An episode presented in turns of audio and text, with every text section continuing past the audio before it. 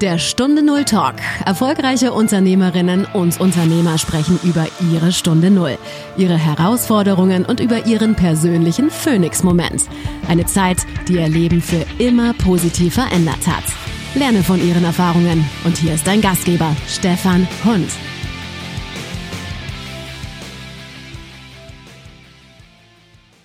Eine neue Woche, eine neue Folge von Stunde Null Talk. Und liebe Hörerinnen, liebe Hörer, schön, dass du wieder dabei bist und einschaltest, wenn ich heute mit einem Unternehmer spreche, der ja eine Stunde Null in seinem Leben hatte, der was verändert hat, ja, der einiges zu erzählen hat.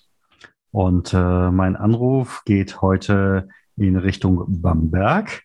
Wer äh, in äh, äh, Orthopädie aufgepasst hat, der weiß natürlich, äh, dass das äh, äh, in Richtung äh, des Freistaates Bayern ist. Aber wenn ich jetzt sage Bayern, äh, dann wirst du wahrscheinlich eher Nein sagen, sondern eher Franken sagen. ja, mein heutiger Gast ist Chris Strobler. Lieber Chris, vom Hörer zum Sprecher im Podcast. Herzlich willkommen. Dankeschön. Ich freue mich, dass ich da sein darf. Und ja, wie du sagst, vom Hörer zum Podcast-Teilnehmer. Und natürlich, ja, wir Bamberger beanspruchen natürlich den fränkischen Platz statt den bayerischen. Wir bestehen darauf, Franken zu sein. Ja, so ist das. So ist das. Natürlich. Ja. Du bist auf den unterschiedlichsten Bühnen in deinem Leben schon zu Hause gewesen. Auf welcher Bühne bist du am liebsten zu Hause? Naja, spontan würde ich jetzt sagen, auf der Bühne des spannenden Lebens in der Familie. Das ist so meine Lieblingsbühne, weil ich sage immer, ja, also es gibt ja nicht nur die Bühne, auf der man steht und andere Menschen unterhält. Das ist so meine Liebste. Und die andere Bühne, wenn es um Show geht, also ich singe und spreche sehr gerne auf der Bühne. Einfach mit Menschen äh, in Interaktion zu gehen von der Bühne aus, das finde ich einfach unglaublich schön. Das mag ich sehr gerne. Mhm. Wie ist das jetzt gerade auch in der Corona-Zeit für dich gewesen? Ähm, Bühne war dann eher so per Zoom und Kollegen. Mhm. Aber da hat man ja nicht unbedingt so die Energie, kommt ja nicht unbedingt so die Energie rüber von deinem Publikum. Wie war das für dich in dem Moment? Ein sehr, sehr seltsames Gefühl. Also ich musste da erstmal reinkommen in dieses Ganze, in die, in die Videowelt und die, ja, eben diese unterschiedliche Wahrnehmung dann, wenn man sich immer im Zoom-Bild sieht und so weiter und so fort für mich war es bis zum Lockdown oder bis zu dem, sagen wir mal, März 2020, in dem es so losging, war es für mich relativ normal, so zwischen, sagen wir mal, 60 und 80 Mal so pro Jahr auf der Bühne zu sein, unterwegs, auf Reisen und das war relativ natürlich. Und das ging dann so von 100 auf null. Ich war gerade so auf einer beginnenden Tour mit der Band und die wurde dann eben gecancelt. Und tja, wie die meisten Menschen saß ich dann einfach daheim und dachte mir, okay, was machen wir denn jetzt? Wie kriegen wir das jetzt irgendwie? Gehe ich jetzt erstmal in die Ruhe? Versuche ich gleich was zu machen? Oder wie freunde ich mich mit dem ganzen Medium jetzt hier an? Aber ja, es hat sich komisch angefühlt und ich habe mich dann viel auch online mit den Leuten beschäftigt, Podcasts veröffentlicht und Formate gemacht und dann habe ich aber auch so gemerkt, hey, es ist auch mal Zeit, ein bisschen ruhen zu lassen. Vielleicht ist es ganz schön, jetzt mal eine Zeit zu Hause zu sein. Und ja, ähm, war dann ehrlich gesagt, habe ich so nach zwei, drei Monaten so gemerkt, so es ist ganz schön zu Hause. Und ich wollte gar nicht so sehr, also ich wollte jetzt gar nicht unbedingt auf Tour gehen dann. Und ja, diese Zeit war auch so ein bisschen eine Ruhezeit, muss ich sagen. Und mhm. mit, der, mit der Zeit, dann hat es mir dann aber doch sehr gefehlt auch. Das habe ich einfach gemerkt, dieses auf der Bühne sein nicht nur, sondern ähm, das mit Menschen eben so, halt, dass ähm, Reaktionen zurückkommen, dass man sich unterhält und so. Ja, das war so, das hat sich schon schwierig angefühlt am Anfang. Mhm. Ja. Was muss ich jetzt haben wollen, so frage ich die meisten, um jetzt dein Kunde zu werden? Was musst du da haben wollen? Also zum einen, wenn du, du solltest den Wunsch haben, mit ein, einer Geschichte oder vielleicht deiner Geschichte auf die Bühne zu gehen, diese Geschichte zu erzählen, sie in Worte fassen zu wollen, aufzuschreiben und dann auf der Bühne vor Publikum performen zu wollen. Das ist mal das eine. Und das andere ist einfach, ja, den Wunsch zu haben, dass du gerne sprichst, dass du mit anderen Menschen gerne sprichst, zuhörst, interagierst, Gespräche lenkst und ja, ganz einfach deine Stimme einsetzt dazu. Das wären die mhm. beiden Hauptpunkte, ja. Mhm. Das heißt also, möchte, wenn ich quasi Speaker werden will, dann mhm. wärst du quasi mein Ausbilder und mein Promoter. Ja, das würde ich so, würde ich so, würde ich so mhm. sehen. Würde ich mhm. machen. Ja, genau. Alles, was mit der Bühne zu tun hat, da wäre ich der Ausbilder auf jeden Fall. Ja. ja. Uns hören ja einige zu, bei denen weiß ich es auch, die überlegen für sich äh, so eine Speaker-Karriere, wie auch immer, mhm. ja. äh, zu starten. Ja. Ähm, was wären für dich Punkte, wo du sagst, lass mal, mach das mal nicht? Denn manch einer sagt ja, oh Mensch, der Typ da vorne, das ist so, ah, das will ich auch und ich möchte genauso da, äh. Aber manchmal passt es einfach nicht. Was sind da für dich Kriterien? Kriterien sind erstmal, also eine Sache sollte ganz klar sein, hast du wirklich eine Geschichte und, und, und also kannst du erzählen und möchtest du auch wirklich erzählen? Und worum geht's dir? Geht's dir nur ums Wirtschaftliche, ums Monetäre? Das ist natürlich völlig okay. Wenn es dir nur darum geht, äh, eine Plastikgeschichte zu erzählen, um jetzt irgendwie Leute abzuholen und ähm, für einen Verkaufspitch oder so, dann würde ich eher sagen, dann, dann, dann bist du bei mir nicht so gut aufgehoben, denn mir geht's eher um echte Geschichten, die Leute dann inspirieren. Da darf gerne ein Produkt hinten dran sein, alles cool. Aber das wäre so für mich Grundkriterium. So hast du wirklich etwas zu erzählen oder schielst du jetzt eher so auf den schnellen Markt, auf das schnelle Geld und träumst von den hohen Gagen, äh, nachdem du drei, viermal auf der Bühne warst. Da würde ich eher abraten, weil gerade im Coaching-Bereich, es wird viel verkauft und es geht immer um schnelle Lösungen. Aber auf der Bühne wirklich zu stehen, authentisch etwas zu erzählen und Menschen zu begeistern und auch äh, dass Gefühle entstehen und miteinander und dann hinterher vielleicht eine längere Begleitung. Das ist ein Prozess und das dauert auch so ein Stück weit. So, das ist, also man ist tatsächlich nicht automatisch ein Speaker, weil man zwei, dreimal da war das dauert seine Zeit, wie in allen anderen Tätigkeiten eben auch, die man so über Jahre lernt und, und in denen man besser wird. Ja. Genau. Mhm. Also das heißt, eher, ich würde sagen, streb eher, wenn du den längeren Weg anstrebst und wirklich eine Geschichte, die Boden hat, erzählen willst, dann bist du bei mir sehr richtig. Mhm. Ja, manchmal berührt man ja auch den Boden. Bei dir war ja auch der Turnaround, dass du irgendwann mal den Boden auf der Bühne berührt hast. Gute wie, wie, wie, soll ich das äh, auffassen? Äh, kannst du dazu was sagen, wo du da für dich einfach deine Stunde Null hattest, wo du merktest, so geht's nicht weiter? Kann ich sehr, kann ich sehr gern sagen. Also ich versuche so ein bisschen zusammen zu komprimieren, ne? sonst wird es stundenlang. Aber ich sage mal so, ja, also ich bin mal vor, das war 2016, ich bin mal vor über 300 Zuschauern bei einem Konzert umgekippt, wirklich zusammengekracht vor Schmerzen. Und zwar war das Ganze so, ich hatte mir vorher über Jahre hinweg eine, eine Schmerzkrankheit ins Leben geholt, also chronische Schmerzen und ja, war natürlich mental schwer belastet, habe immer weitergemacht, immer noch eine Show, immer den ganzen Laden am Laufen gehalten aus verschiedensten Gründen, aus Pflichtbewusstsein und äh, Verantwortungsbewusstsein. Äh, leider zu wenig Verantwortungsbewusstsein für mich selbst damals. Und ja, das ging so weit, bis ich dann auf der Bühne zusammengekracht bin und gemerkt habe, so geht's nicht mehr weiter. Also das Konzert musste abgebrochen werden und es begann wirklich eine starke Leidenszeit. Also ab dem Zeitpunkt, circa 18 Monate lang war ich nicht mehr einsatzfähig wirklich nur sporadisch Konzerte gemacht und geschaut, was so, was so geht und was nicht geht, habe mich immer wieder vorangetastet und das war schon ein Turnaround. Ich mhm. muss auch dazu sagen, allerdings, trotz dass sich das jetzt heftig anhört, war das nicht der endgültige Schlag so für mich, sondern ich musste schon noch so ein paar Mal gegen die Wand laufen dann, um ähm, um wirklich in die Veränderung zu gehen. Also wir sind da als Menschen so, oder bei mir war es zumindest so, von meiner Sicht aus ziemlich belastbar. da geht so einiges, ja. Ja, da habe ich mich damals mit meinem schönen Smoking auf dem Boden wiedergefunden, ja. Ja, manchmal muss man auf die Boden der Tatsachen zurückkommen, äh, um nachher neu durchzustarten.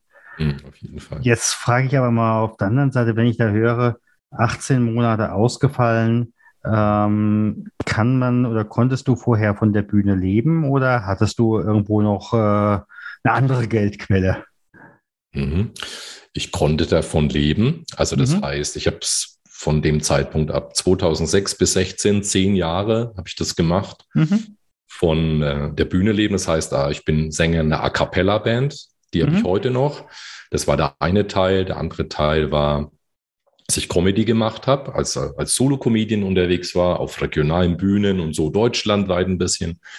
Und selbst als Veranstalter tätig war. Und ich hatte noch eine Musikschule, in denen, also eine Gesangsschule. Es waren quasi vier Felder, die ich da gemacht habe. Und so konnte ich tatsächlich, also konnte ganz gut davon leben. Ich war nicht reich, aber ich konnte mein Leben damit bestreiten, was eigentlich die wenigsten konnten zu dem Zeitpunkt. Mhm. Also es war wirklich etwas, was Entschuldigung, gut funktioniert hat, aber halt sehr auf Kante, würde ich mal sagen. Sehr auf Kante und immer mit ganz, ganz viel Belastung. Hm, das heißt also, wenn die Waschmaschine morgen ausgefallen ist, äh, hast du für das Ende des Mo bis zum Ende des Monats nur noch Nudeln und äh, Tomatensauce gegessen. Ne? Weil ich halt überall, ich musste halt immer, es war immer von meiner äh, Leistung halt abhängig gerade eben.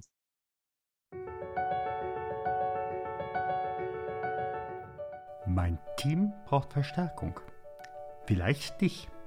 Wenn du Interesse an Empfehlungsmarketing hast und dir frei etwas aufbauen möchtest, dann lade ich dich auf einen virtuellen Espresso ein. Hier geht es alleine um Angebote, die ich selbst für mich schon lange nutze. Suche dir einen Termin in meinem Kalender aus. Stunde 0-talk.com slash espresso. Ich freue mich schon heute auf unser Gespräch. Und jetzt geht es von der Werbung zurück zum Interview.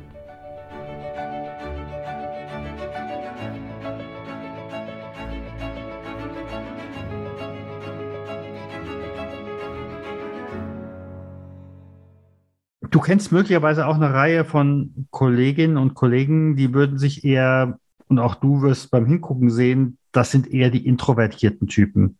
Und mhm. auf der anderen Seite dann die fünf Stufen hoch und dann sind sie oben auf der Bühne und dann sind sie auf einmal die Rampensau.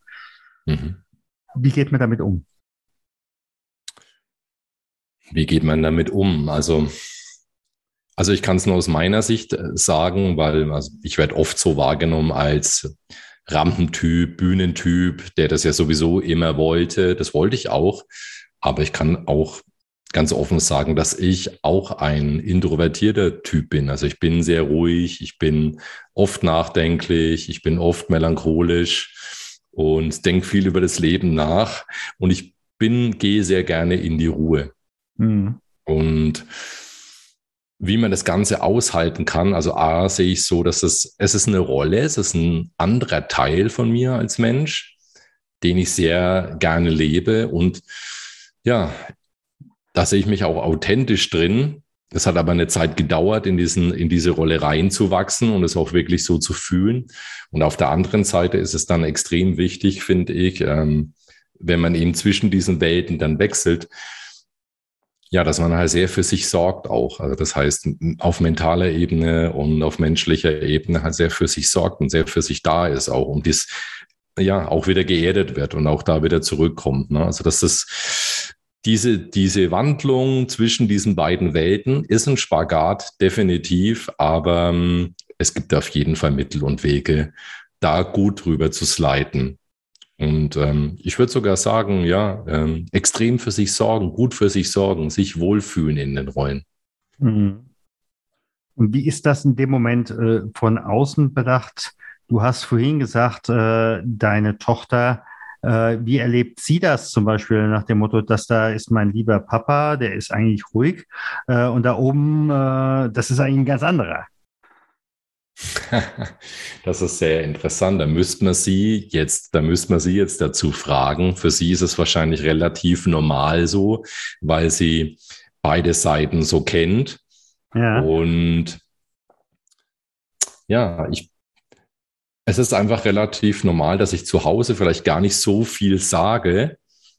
Und äh, wenn ich dort aber in die, in die Rolle so reingehe, ja, dass es so, so ein bisschen so, so ein anderer Anzug ist. Ich weiß nicht, vielleicht würde sie es so sagen, so zum, zur Bühne, ich sag's mal so, gehört ja auch so ein bisschen, gehören ja so Rituale. Man trägt mhm. bestimmte Kleidung, es gibt eine bestimmte Vorbereitung dazu, man kommt in so eine ganz spezielle Misch, ähm, Stimmung auch rein und so weiter. Und dann kommt so eine Art, sagen wir mal, so ein, ich würde mal sagen, so, so, man wird ein bisschen so von Clark Kent zu Superman und von mhm. Superman wieder zurück zu Clark Kent oder so. Ja. Und vielleicht, ich glaube, sie nimmt es vielleicht, ich müsste sie mal fragen, sie nimmt es vielleicht gar nicht so, so extrem wahr, sondern weil es schon immer so war bei uns in der Familie, ist es für sie, denke ich, relativ normal, dass es diese Wechsel gibt. Mhm. Mhm. Könnte ich mir vorstellen, ja. Ja, und auch so, ich sag mal, Freunde, Bekannte, äh, gibt es dann die einen, die da nur Clark kennt und nur die, die nur Superman kennen oder mögen? Ja, ja, also das, das hat sich auch gezeigt. Also im Privaten ist man einfach, ist es privat. Und mhm. Äh, wir haben ja alle unsere verschiedenen, sage ich mal ganz offen, wir haben alle unsere Rollen und wir haben auch unsere Masken in, ja. in verschiedenen Bereichen. Ne? Ja. Mir ist es persönlich sehr wichtig, dass ähm, ich im Privaten mit Freunden, mit der Familie, also ich habe nicht besonders viele Freundschaften, die sehr tief sind oder intensiv und es ist alles sehr komprimiert worden über die Jahre, dass ich da mich fallen lassen kann, dass einfach ich ich bin. Mhm. Das ist die eine Seite und das ist mir sehr wichtig. Auf der anderen Seite ist es aber auch so, ja, auch viele Menschen, ähm, gerade wenn man so ein bisschen ähm, regionalen oder überregionalen Erfolg hat, ist es so, also jetzt nicht im Riesenstil, aber doch bekannt ist in der Region, dann wollen Menschen so, so schon so ein bisschen teilhaben und sie möchten auch, dass diese Figur, die bleibt, dass die dann immer so bleibt. Und das habe ich dann damals gemerkt, dass ich, als ich krank wurde mhm. und dann so ausgefallen bin, dann habe ich gemerkt, so, damit konnten viele nichts anfangen. Mhm. Das kann man so als, also da kommt gern ähm, diese Rückmeldung, diese berühmte, bleib wie du bist. Mhm. Wir möchten dich so, äh, wie du bist, als lustiger Kerl mit dem lustigen Spruch drauf, der da steht und, und äh, lustige Geschichten erzählt oder Musik macht. Aber das war schon sehr, das, das hat man schon gemerkt. Da gab es schon Stimmen, ja. Mhm. Hat man schon gemerkt. Und ähm, die Leute haben sich dann auch mit der Zeit entfernt von mir. Ja. Ja. ja, möglicherweise waren das auch Menschen. Ich denke bei diesen, dieses Bleib wie du bist, äh, immer an die äh, Werbung für die, äh, ich sag mal, kalorienreduzierten Produkte. Du weißt, welche ich meine. Mhm. Ähm, und äh, da sehe ich im Augenblick gerade jemanden äh, im Sessel äh, mit Adipositas per Magna und mhm. ich ja. will so bleiben. Nee, du musst oder wie auch immer, ja. Ja. Und ja, es ist ein Wandel da und die Frage ist eben halt, was wird äh, da auch äh, jemandem zugestanden, äh, dass es eben halt nicht nur, ich sag mal, diese vermeintliche, ich weiß nicht, ob ich es Kunstfigur nennen will.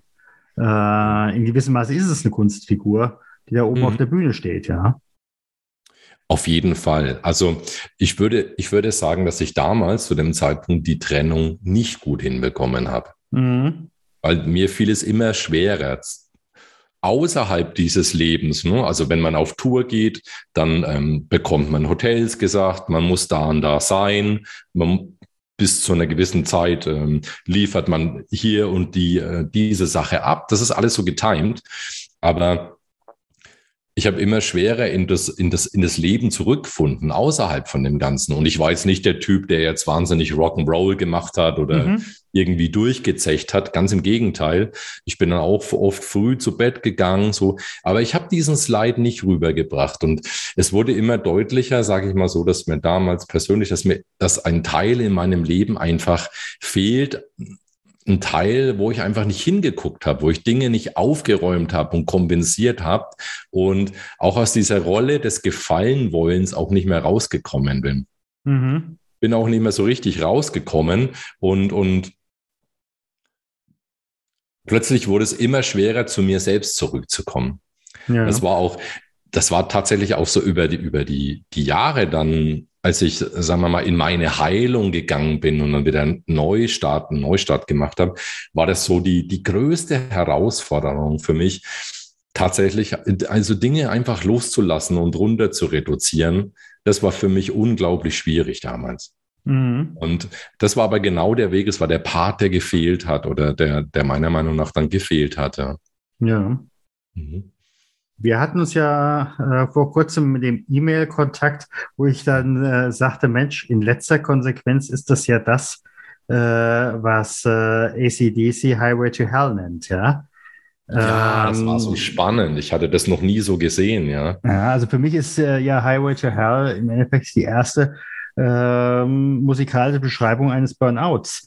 Ja, und äh, ich habe mich dem Rock so verschrieben, äh, dass ich eben halt jetzt weiß, äh, jetzt muss ich auf diesen Highway äh, und äh, ich habe im Augenblick noch keine Exit-Strategie. Ja, genau. Das ist so spannend. Ich hatte das nie vorher so gesehen, aber jetzt sehe ich das in einem ganz anderen Licht, ja. Ja. Ja, wir beide sind etwas älter geworden. Jetzt gucken wir einfach mal in die Jugend zurück. Wenn du jetzt heute äh, dein, dein 18-jähriges Ich treffen würdest, hm. Was würdest du diesem Ich sagen? Oder was hättet ihr miteinander für ein Gespräch? Boah, also wir hätten wahrscheinlich ein sehr langes Gespräch miteinander, würde ich sagen. Echt gute Frage. Und ich würde ihm wahrscheinlich sagen, oder ich würde meinem 18-jährigen Ich sehr wahrscheinlich sagen, hm, Christian, lass dir Zeit. Ähm, du musst nicht immer Vollgas geben und du musst nicht immer wie man heute so schön sagt oder so oft sagt, overdelivern. Mhm. Du musst nicht immer 180 Prozent geben, um dass es vorwärts geht im, im, im Leben. Ne? Atme auch durch und, und nimm dir auch Zeit für dich. Versuch nicht so viel zu beweisen irgendwie.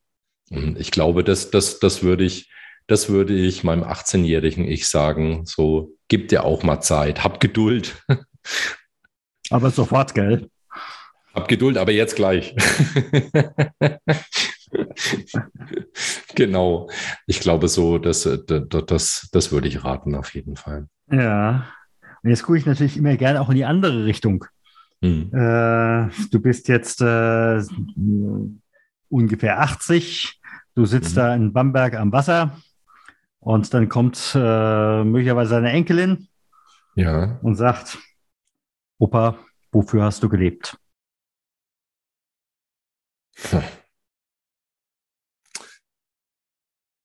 Das ist eine krasse Frage. Ich würde in dem Moment sagen, um Erfahrungen zu machen und äh, ja, vielleicht um, die, um ein paar Leute zu inspirieren, dass sie ein gutes Leben führen. Mhm. Ich glaube, das wäre so für mich so es wäre so für mich der, der, der, das Größte, sagen zu können. Ich habe ein paar Erfahrungen gemacht, ähm, die waren nicht so cool, aber dadurch konnte ich ein paar anderen Menschen ja einen Richtwert geben, dass sie ihr, ihr Leben besser leben konnten. Mhm.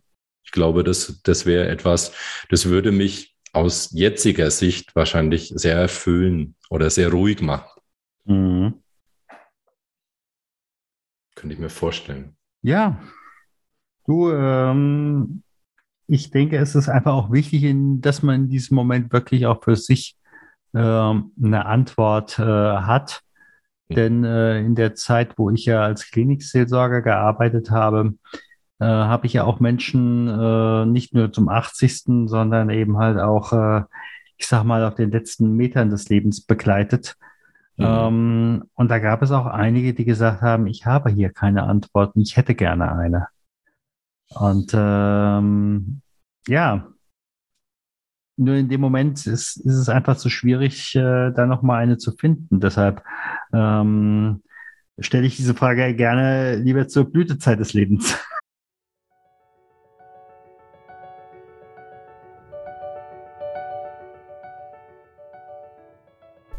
Lust auf einen realen oder virtuellen Espresso? Ich lade dich gerne ein. Ich möchte gerne meine Hörerinnen und Hörer persönlich kennenlernen, das, was sie bewegt. 30 Minuten für dich und dein Thema. Schau direkt nach unter stunde 0-talk.com slash espresso 30. Ich freue mich auf dich. Dein Schiffern, Schiffernhund.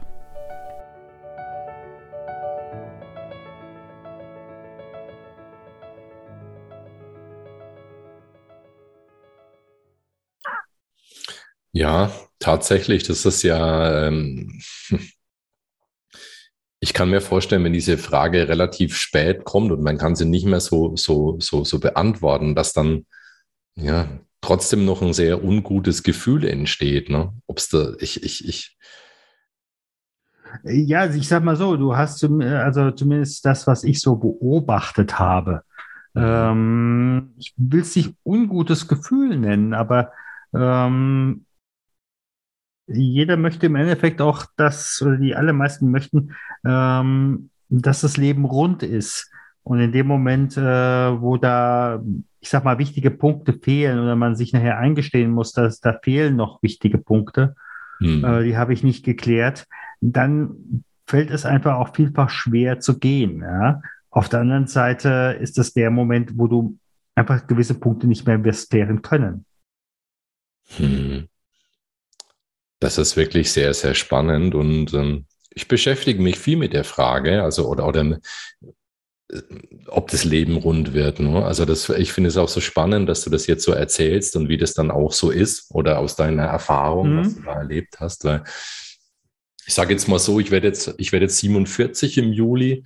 Ich würde jetzt mal sagen, so ich bin in, in, in, einer, in einer weiteren Lebenshälfte. Ne? So, mhm. Also das heißt, es geht jetzt in eine es geht jetzt, jetzt geht, es geht jetzt eher in, in, die, in den Next Chapter rein, so würde ich mal sagen. Mhm. Ähm, und da stelle ich mir die Frage schon sehr intensiv. Und ähm, ja, tatsächlich ist es, glaube ich, so ein Urwunsch, so ein Grundwunsch, dass es irgendwie, irgendwie rund war dann oder irgendwie rund wird oder so. Ne? Ich merke aber immer mehr, dass ich für mich immer mehr Überschüssiges wegschneide und, und, und immer lieber nur das macht, was mir am wichtigsten ist oder lieb ist. Oder es geht nicht immer, aber die meiste Zeit.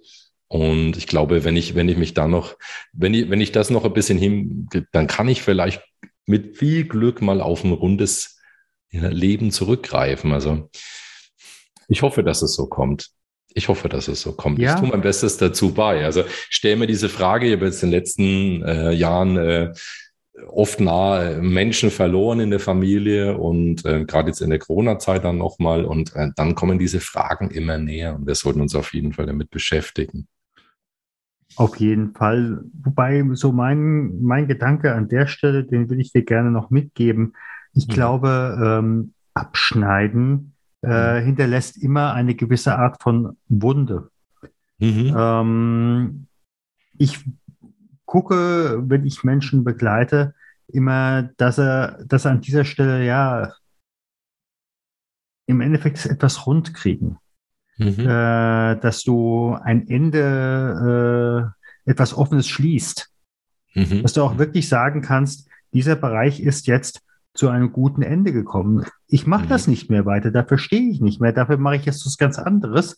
Mhm. Ähm, aber dass du da für dich zumindest sagst, äh, hier bin ich für mich mit mir im, im, im Klaren, war eine mhm. gute Zeit, äh, aber jetzt ist es nicht mehr und ich kann mich davon verabschieden, ohne dass es weh tut.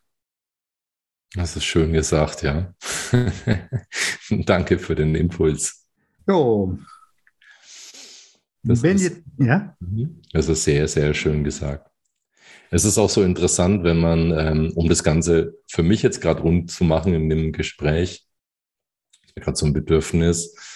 Ähm, vor zwei Jahren habe ich meine Mutter verloren, nee, vor, vor anderthalb Jahren und werden immer ein werden unser ganzes Leben lang immer wechselnde Verhältnisse. Mhm. Und was mich total überrascht hat, war, dass danach alle Spannungen sich aufgelöst haben. Es ist irgendwie einfach, es ist nur Liebe geblieben. Mhm. Das fand ich sehr spannend. Ja. Das fand ich sehr spannend in dem Moment. Das ist schön. Das einfach ist irgendwie ein Herz und es ist einfach Liebe geblieben. Das ja. ähm, war schön zu fühlen und äh, das ist dann auch sowas. Ne? Man kann ja dann rückblickend Dinge nicht mehr anders machen. Aber mhm. An dem Punkt war es so, dass ähm, einfach Liebe geblieben ist. Das ist schön. Ist ja im Endeffekt jetzt auch schon auch für unsere Hörer ein Schlusswort. Mhm. Deshalb frage ich natürlich, wenn jemand den Chris in irgendeiner Form erleben will, wie kann man dich am besten erreichen oder erstmal kennenlernen?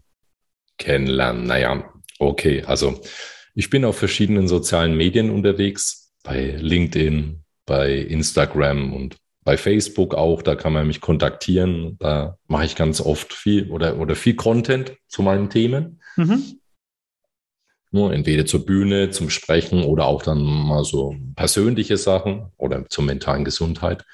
Da kann man mich finden unter Chris Strobler, ansonsten über die Website strobler.info. Da kann man mich finden und mit mir in Kontakt treten. Und wenn man mich auf der Bühne mal antreffen will, dann schaut man unter six-pack.eu, das ist meine A Cappella Band. Mhm. Da bin ich auch in Deutschland immer wieder ein bisschen unterwegs. Da kann man auch mal zum Konzert kommen. Das ist doch schön. Ne? Vielleicht sehen wir uns auf die Art und Weise auch mal. Ja, das wäre äh, schön. Für den entweder, dass ich da nach äh, in, in, den Frank fränkischen Bereich oder wir hatten es vorhin von Mannheim, was hier eher so meine Region ist, mit der Bergstraße. Ja. Schauen wir mal. bestimmt. Also ich, wir schlagen da bestimmt auch wieder auf. Da bin ich ganz sicher, ja. Jo, ich sag mal ganz, ganz herzlichen Dank. Und ja, ich wünsche dir alles Beste. Sehr, sehr gerne. Ich bedanke mich für die Einladung und ähm, ja, für diese schöne Geschichte, dass es vom Hörer, dass ich zum, vom Hörer zum Podcast-Teilnehmer wurde. Danke dafür.